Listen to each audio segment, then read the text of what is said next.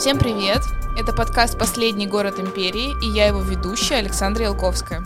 Сегодня у меня в гостях достаточно известный мурманский человек. Он сам себя представит. Валерий Васильевич Немкин. Я отвечаю следующим образом. Неравнодушный свидетель и участник тех событий, которые довелось прожить. То, что вы неравнодушны, это точно. Вы Валерия Васильевича наверняка знаете, дорогие слушатели, по его блогу «Заметки мурманчанина», которому уже пять лет, я правильно понимаю? Пять лет и более 600 текстов. Поговорим о городских террасах. Все-таки их три или больше? И самый интересный для меня вопрос в этом смысле, почему они все называются нам, как номерами, а не каким-то определенным названием? Ну, во-первых, э, террасы это не географическая какая-то данность, о которой любят говорят, говорить журналисты. Город расположен на террасах. Вот во времена до ледникового периода на, той, на том месте, где сейчас город Мурманск, здесь море было. Море постепенно отступало. Но вы понимаете, что моря не могут отступать ступеньками – Море отступало и имело волнообразные склоны при отступлении. Где-то были задержки, где-то сам рельеф местности тормозил. А уже террасообразными они стали с помощью человека. Вот эта вся нынешняя первая терраса – это литораль. Это территория, которая при приливе покрывается водной гладью. То есть это предпортовая прилив, терраса? Да, вот прилив это? у нас э, между приливом и отливом это вот э, да, 3,5-4 метра высота. Вот для того, чтобы она стала вот этой промзоной, которой она стала в конечном итоге, потому что все и, и торговые, и рыбные, и судоверфь, и судоремонтные заводы, и все заводы, связанные с рыбной отраслью, которые разместились на этой первой террасе, они разместились на песчаной подушке, которая ну, минимум 8 метров. 8 метров.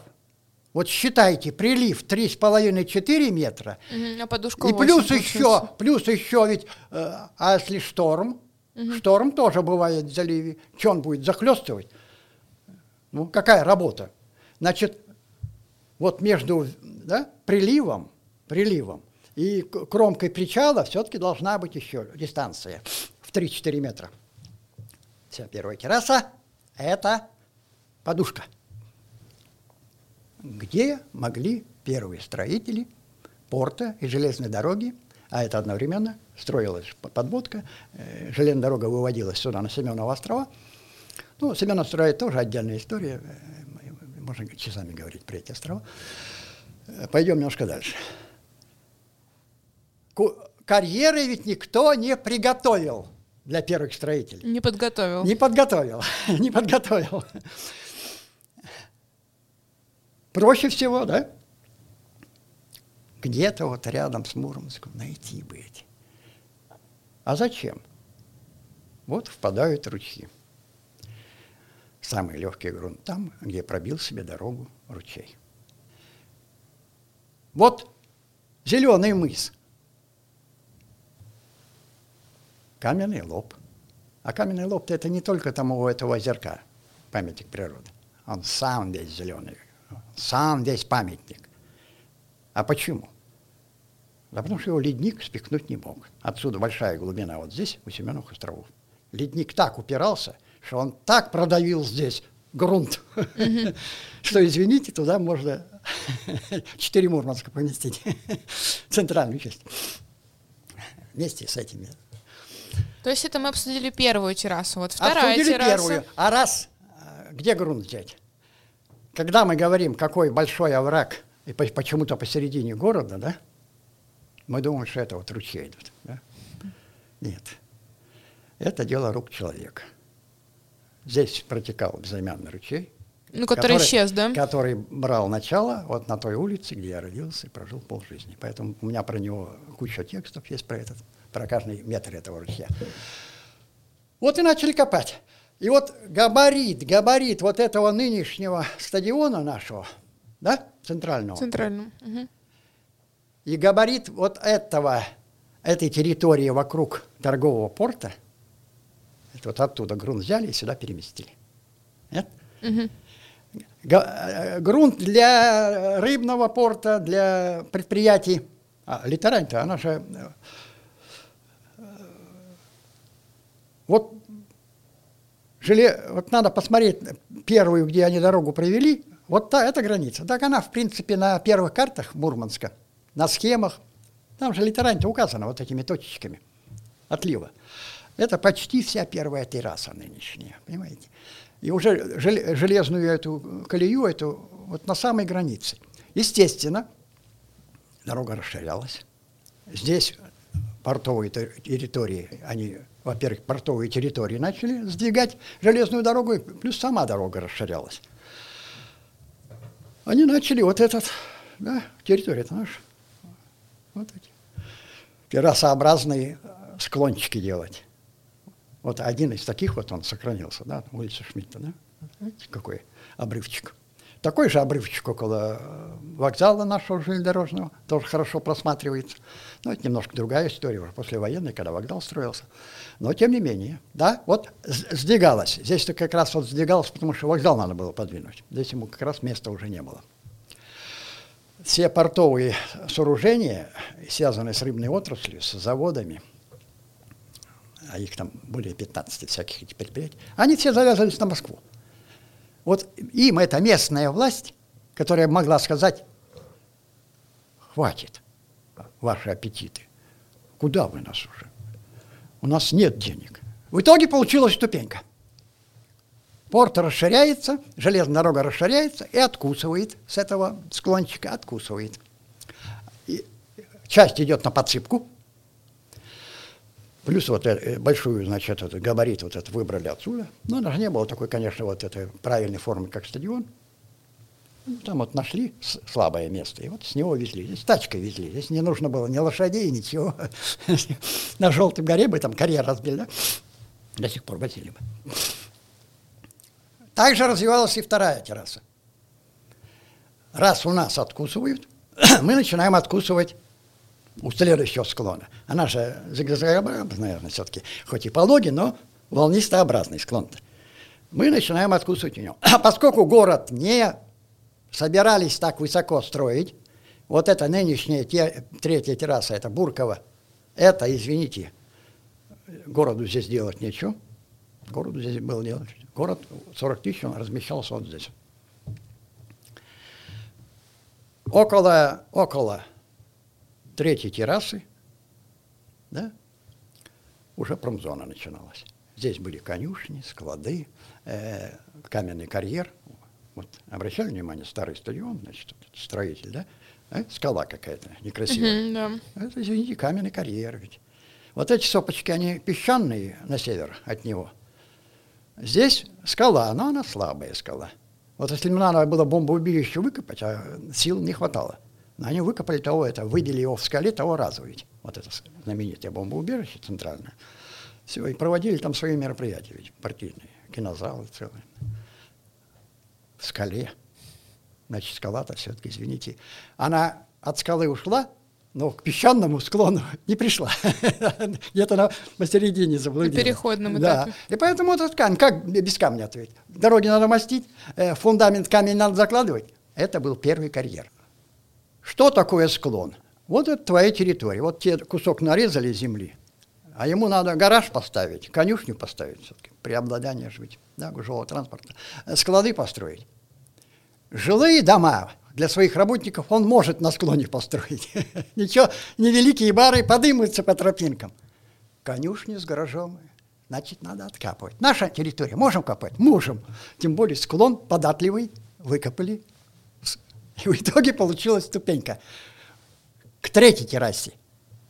А нумерация тут бе- бесхитростна. Первая, вторая, третья. Здесь никто ничего не выдумал, поскольку оттуда к нам подсказки не поступило, потому что их там не было.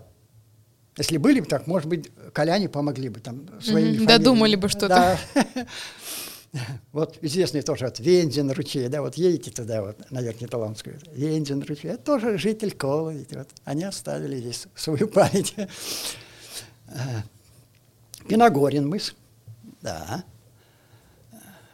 а Мохнаткина пахта, теперь тоже Мурманск, а это тоже, извините, житель либо Колы, либо там тоже поселочек-то небольшой. Наследили, в общем, Наследили значит, не Могли Рослякова, у них же все-таки на эти вот, день рождения это немножко раньше. Отсюда вот эти да, террасы. Ну, а там потом нет, это Восточный микрорайон, назвать его там четвертый раз, это просто так. А вот есть же еще выше, нет. Восточный микрорайон – это Восточный микрорайон. Он уже совсем в другое время это, строился, это, поэтому… Это другое, и там другая история. И да, уже после эфира Валерий Васильевич сказал, как же назывались те террасы, и называются до сих пор, в принципе. Единственное, он добавил, что термин терраса все-таки не совсем корректен. Лучше называть их компактные территории. А названия у них следующие – порт, город и гора. То есть логично, да, от залива в гору. Порт, город, гора.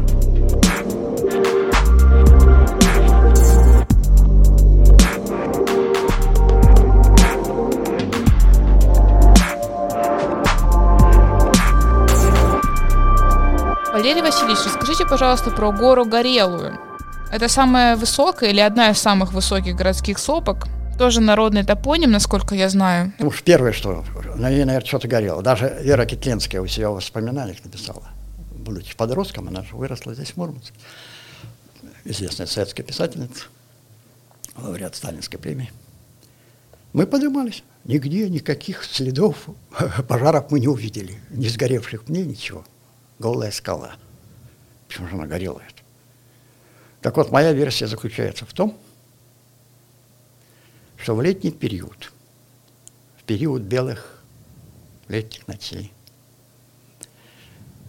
город Кола просыпался, как и все сельские местности, очень рано. Коробкин был в 3-4 часа. В это время солнышко как раз поднявшись на створе Кольского залива, заползает за горелую гору. Через часик она должно оттуда вылезти. И вот этот часик над горелой горой, она возвышалась. Вот с города Кола, если вы в центре города, вы увидите, как она возвышается. Она была в ореоле. Ну, зарево такое, вот это, да? Этого солнца. Оно за сопкой, и этот период где-то вот уже когда это можно наблюдать. Это просто вот не полениться летом. Но вот, когда у меня эта версия появилась, я уже несколько лет собираюсь. Надо опытного фотографа, чтобы он это зафиксировал. Потому что, наверное, а вот фотографии. Вот этот ореол над сопкой. И они, она для них выглядит как горелая. Она горит. Это вот вклад именно в мурманскую топонимику. В Мурманске, между прочим, таких моментов очень много можно наблюдать. Например, куда прячется первый раз солнце? Вот она ходит, ходит целый месяц, да? Не опускаясь за горизонт. Угу. Целый месяц. Полярный день. Но куда-то она первый раз прячется, совершенно случайно. У меня тоже и об этом есть текст. Вот иду, иду. Поздно уже. Это где-то уже час. Час ночи. Солнце. Вот она по сопкам того берега прокатилась. Потом в очередной раз, а мне надо где-то идти-то минут 15-20, наверное спускался вот от Зеленого мыса домой к себе туда, в Ленинский район. Солнце пропало. Я даже не успел, как оно нырнуло за, за Мишукова, за сопку. Нет. Угу. Вот только что она была над сопкой. Нет. Иду немножко дальше, выползает. Так вот это Мишукова это служит первой пряталкой, как я Понимаете? Это первое, куда она прячется. Потом, да, уже на следующий день э, можно было видеть, как она опускается за горизонт засыпки, потом выныривает там через полчаса, потом через час. А потом она все равно поднимается где-то вот, э, оно там поднимается, на севере ведь. То есть я вас правильно понимаю, что по этой логике мы можем считать, что солнечная сопка называется солнечной, потому что мы там встречаем первый рассвет после полярной ночи? Нет. Или все-таки есть какая-то другая теория? Солнечная, это все понятно ведь. Потому что встречаем солнце. Ну вот. А это самая большая э, вершина, 305 метров. Э, раньше э, в границу Мурманска эта сопка не входила, вот до Ленинградской дороги. Ведь даже большой, большая часть Первомайского района, вот от героев Рыбачева и Шабалина, вот этот все, Крупской, это ведь стало, если на самом деле цепляться за факты, это город Кола был. Потому что на тот момент, когда этот район застроили, это была еще территория Колы. И вот и думали, либо так за Колой сохранить, но сможет ли Кола со своим крошечным бюджетом вот оплачивать хотя бы работу дворников этих домов? Представляете, вот три улицы, Шабалина, Крупская, Героев Рыбачева, вот там все это, 310-й. Не потянет. Присоединили к Мурманску эту территорию Кола. И вот в этот момент присоединили, значит, э, восточную часть за Ленинградкой. Вот этих сопах, которые за Ленинградкой. Вот сейчас там дачные поселки – в том числе, значит, вот это, э, солнечная горка. А идею встречать солнце на этой сопке, да, был такой правозащитник Пецеп, интересная личность, между прочим, я с ним был знаком. Вначале он э, сам поднимался на эту сопку впервые, потому что это самая высокая. Э, название она не имела, отметка 305. Она и солнечная, эта горка до сих пор, потому что ее так, это народный топоним. Ну, народный топоним, да. Народ. Я тоже долго-долго собирался. Уже и прицепа не было. А вначале его друзья поддержали. Потом администрация города даже начала автобус выделять от автопарка, чтобы людей вывести и вывести обратно. Все-таки гора высокая, а, а люди в основном с детьми. Э, на такое мероприятие выходит. И все-таки один раз я выбрался, выбрался. Ну, солнце мы не увидели. В этот день дымка была, дымка, э, снежная дымка. Долго-долго ждали, народу было много. Но солнце не увидели, но в программу Первого канала Центрального телевидения попали. Я был с внуками, был Не зря со, поднялись. со старшим сыном, значит, с семьей старшего сына был, с двумя младшими внуками. Все, кадры попали.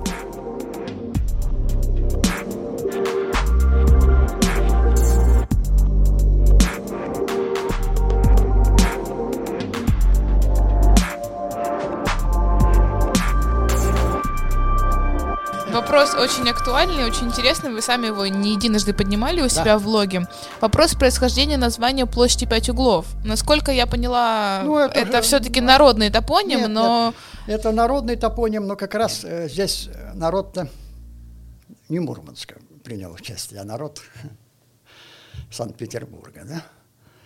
Есть Просто, площадь. насколько я знаю, еще была мысль, что да, из-за того, что площадь в Ленинграде. Есть перекресток, угу. вот из этих пяти направляющих. А поскольку кадры, мурманские кадры, и партийные, и хозяйственные, и советские кадры, а мы же замыкались на Ленинградскую область, как округ, до 1938 года. Кадры были все ленинградские и архитекторы были все ленинградские.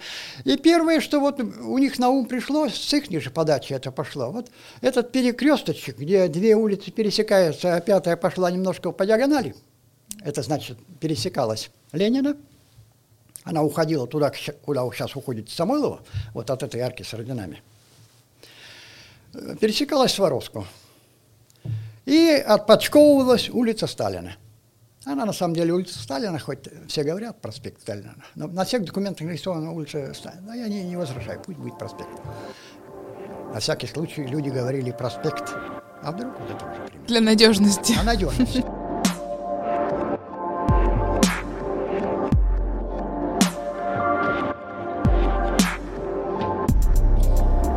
Я у вас читала, что вы утверждаете, что у нас, в принципе, топонимика не очень богатая, и вы бы хотели внести бы какие-то свои названия, допустим, площадь трех проспектов, улица имени Баренцева моря, насколько я поняла. Ну, вот да. какие вы бы еще хотели выделить и почему, что самое главное? Здесь э, народная топонимика. Попытки были, а давайте вот мы э, закрепим вот это. Они кончались, как правило, ничем. Вот люди начинают говорить, и люди начинают этим топонимом пользоваться, это состоялось. Это со... Причем это должны быть все категории трудящихся. Все, все, если профессиональный уровень должен играть и, и место жительства, и возрастная категория, все принимают. Молодежь принимает Бродвей вместо проспекта Ленина. Вряд ли. Но не какой-то пожилой человек, да они сами, которые говорили Бродвей, они когда стали пожилыми, они перестали его так называть. Mm. Но вот Бродвей. Нет. Вот этого слова ни от одного человека в возрасте, ну, понятно, от подростка, который там ходил, хулиганил по этому проспекту, я мог слышать. И, и то даже не слышал. А взрослые не говорили никогда. Но взрослые говорили «восьмерка», даже «мордобойка». Видите? Вот эти топонимы, которые понятны всем. Поворот. Вам не надо говорить, где произошла авария. На повороте. И больше вы не говорите ничего. Старый мурманчанин вас сразу понимает. Хотя на самом деле поворота было два. А, развилка была и поворот. Когда вы говорили развилка, тоже было всем понятно. Одна развилка. Североморск роста, вот это, за хлебозаводом. Все. Поворот это около молодежки. От молодежка появилась потом. Ну, мы говорим молодежка, да. Хотя уже молодежки нет. А это, как говорится, э, тот текст, когда я писал, мне обидно, что вот, ну, Мурманск, это Мурманский проезд есть в Москве. У нас никогда не было Московской улицы. Ну, Красная Горка была, можно сказать, э, Красная площадь, сочетание. Хотя, на самом деле, э, вот этот топоним, Красная Горка, uh-huh. у меня первая версия была, первая версия. Я не настаиваю, поскольку здесь требуется проверка. Вот здесь требуется проверка. Ну, красивый красный, да? Красивый красный, как Красная площадь. Значит, вот там стояли административные здания, естественно, она была главная сопочка – Здесь вот какие-то бараки, а здесь вот административное здание. Начальника порта, э, начальника железной, вот это, куска этой железной дороги, военно-морской базы, Китлинский сидел там, потом там первый совет заседал, да, рабочих крестьянских депутатов, морских э, моряков. Красная. А потом у меня появилась другая версия. Первые-то кто были? Моряки с Балтики. Какие два самых знаменитых это э, знамет, где самые знаменитые военно-морские базы на Балтике. Красная горка и серая лошадь. Значит, им в этой стопочке что-то близкое к форту, к форту Красная... Ну, это надо ехать на Красную горку, чтобы Сверять. совпало, совпало. Ну, туда не пустят. Вот, пока никто мне э, не написал. Другую идею не предложил. Что-то они увидели. А они все были... Вот в этой базе они были все. Вот все экипажи кораблей, потому что это были главные базы. И по истории они потом, там мятеж был, вот этот, Красная Горка и Серая Лошадь, уже при советской власти, когда Кронштадт восстал. Значит, там была тоже какая-то вот главенствующая горка над береговой линией. Была. И, скорее всего, вот это правильно. А не то, что красивое. Красиво это слишком просто. И при этом я, когда пишу теперь про Красную Горку, возвращаюсь, да, я говорю, не настаиваю, и этот вариант, и этот верный выбирайте любой. В этом случае выбирайте любой. А, да вот жалко было, что московского ничего нет. Ну, давайте хоть будет три проспекта. Это, что же ведь вот единственное место в городе, где три, а всего четыре проспекта, а три встретились на одном перекрестке. Ну да, назвать площадь Есть же вот площадь трех вокзалов. Все-таки московский ну, да. какой-то топоним. Мы хоть немножко Москве спасибо скажем.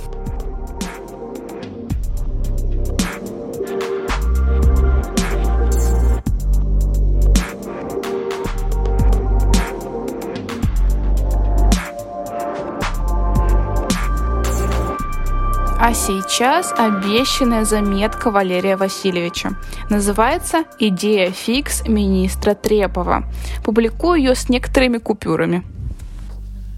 Инициатором, вдохновителем и главным творцом проекта «Город Романов на Мурмане» был Александр Федорович Трепов, министр путей сообщения. Опытный администратор, сделавший успешную карьеру при императорском дворе, хорошо знавший, как устроена механика этого института – Трепову идея с царским городом виделась, очевидно, дальнейшей выигрышной карьерной ступенькой. Идея ни в коем случае не была импровизацией, продиктованной соображением государственной безопасности и блага Родине. Идея была сугубо прагматической. За 8 месяцев муссирования проекта только при царе, а в целом больше, чем за год, на выделенной под город территории так и не дойдет дело до возведения зданий.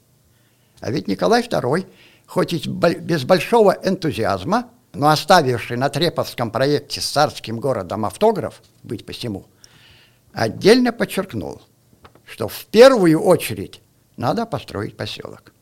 Кстати, некоторые историки пытаются дату проставления этого автографа царем считать датой рождения нашего города. Нет, города в Российской империи учреждались именными императорскими указами. Дело в том, что фанатом города на крайнем севере Николай II не был. Война закончится, Балтика и Черное море откроются. Зачем этот город и порт у черта на куличках? К тому же один уже есть, Александровск. Дополнительные затраты. На железную дорогу Николай и то согласился с учетом, что основное бремя расходов на ее постройку взяли на себя англичане. Да, порт и железная дорога нужны во время войны. А после? Зачем они? Надо отдать Николаю II должное.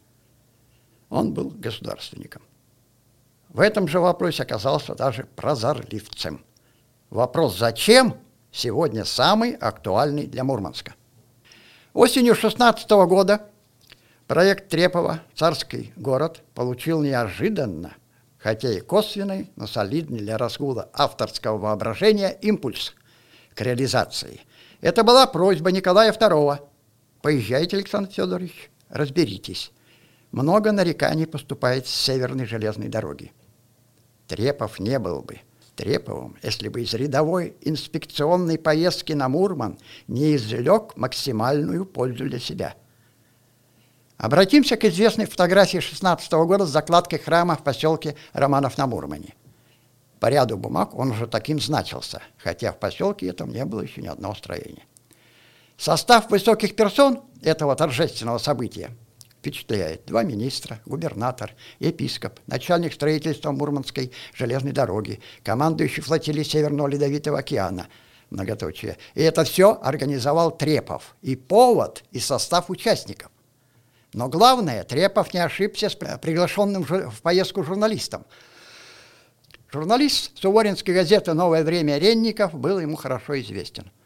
Знал он и его богатой фантазии – несомненно, принял во внимание Трепов и авторитет журналиста, как у читающей публики, так и у братьев по ремеслу. По пути следования на север Трепов достаточно подробно описал Реннику свою идею с городом. И это, эти прожекты министра упали на благодатную почву, склонного в преувеличением, преувеличением писателя – кто мог помешать журналисту дать разыграться своему творческому воображению и подать читающей публике закладку храма закладкой города? Фантазер. Что с него возьмешь? Дома в поселке при царе так и не появились. Первые построят в 19 году. После войны, не вмешаясь революция, могло состояться рождение нового города, Российской империи, Романов на Мурмане в присутствии царя на фоне храма и трех-четырех административных зданий. Под колокольный звон и прощания славянки, марширующие шеренги экипажей судов флотилии Северного Ледовитого океана. Никаких «но». Основание Мурманска – никаких «но». То есть вы считаете датой основания, основание, насколько я помню, 4 апреля 2019 года? Да, да, потому что было э, решение правительство Северной области, в состав которого мы в этот момент входили. Вот так история распорядилась. Не согласны? Давайте. У нас есть варианты. Инженеры-изыскатели. Я, например, тоже бы не хотел, чтобы 4 апреля, хотя это и правильно, статус города. Но тогда за пределами нашей истории, истории города – останется строительство порта и останется э, строительство железной дороги. Ну вот да, это получается главная проблема, если мы сосредоточимся Два на этом годе. градообразующих предприятия справляют день рождения на год раньше Мурманска. Да. На год. Даже вот этой даты. А тут уже будет, будет тогда раньше уже 4, на 4 На 4 года, года да, Понимаете? совсем отсрочка. Эксюмарон. Поэтому давайте, либо постройка первого деревянного здания, либо, как Мурманский морской порт, разгрузка первого корабля, который приехал с помощью Антанты с грузами. Либо вот инженеры. Ихнее решение, оно было окончательным. У них были полномочия. Ваше решение окончательное. Никаких сомнений, что оно будет реализовано, нет. Вот как скажете, так и будет. Полностью у них был полный карданш. Выбрать место для порта и для города. Все остальные варианты проигрывали. Надо обязательно проговорить. В советские годы у города Мурманска не было дня рождения. Ну да, не отмечались, насколько я знаю, дни города. У, у Мурманска не было дня рождения. Последний блок вопросов лично. Называется Блиц. Вопрос такой. Сколько лет вы прожили в Мурманске? Здесь родился и прожил всю жизнь. Это сколько лет в сумме? 72. Опишите Мурманск одним словом. Город? Положительный, конечно. Ваше самое любимое место в Мурманске это какое? Панорама из окна. Тарелка орбиты. Вот вся эта вот э, вышка телевизионная, вся горелая гора Ничего и себе. залив. Вот с этой верандочки, которую я пристроил уже, став строителем. Мурманчане они какие? Разные. Разные, я же так сказал. Вот. Сколько мурманчан, столько и людей. Выбирайте, полярный день или полярная ночь? Э, Я в данном случае выбираю полярную ночь. Это был подкаст «Последний город империи». Услышимся. И был с нами сегодня в гостях Валерий Васильевич Немкин, автор блога «Заметки мурманчанина», неравнодушный мурманчанин.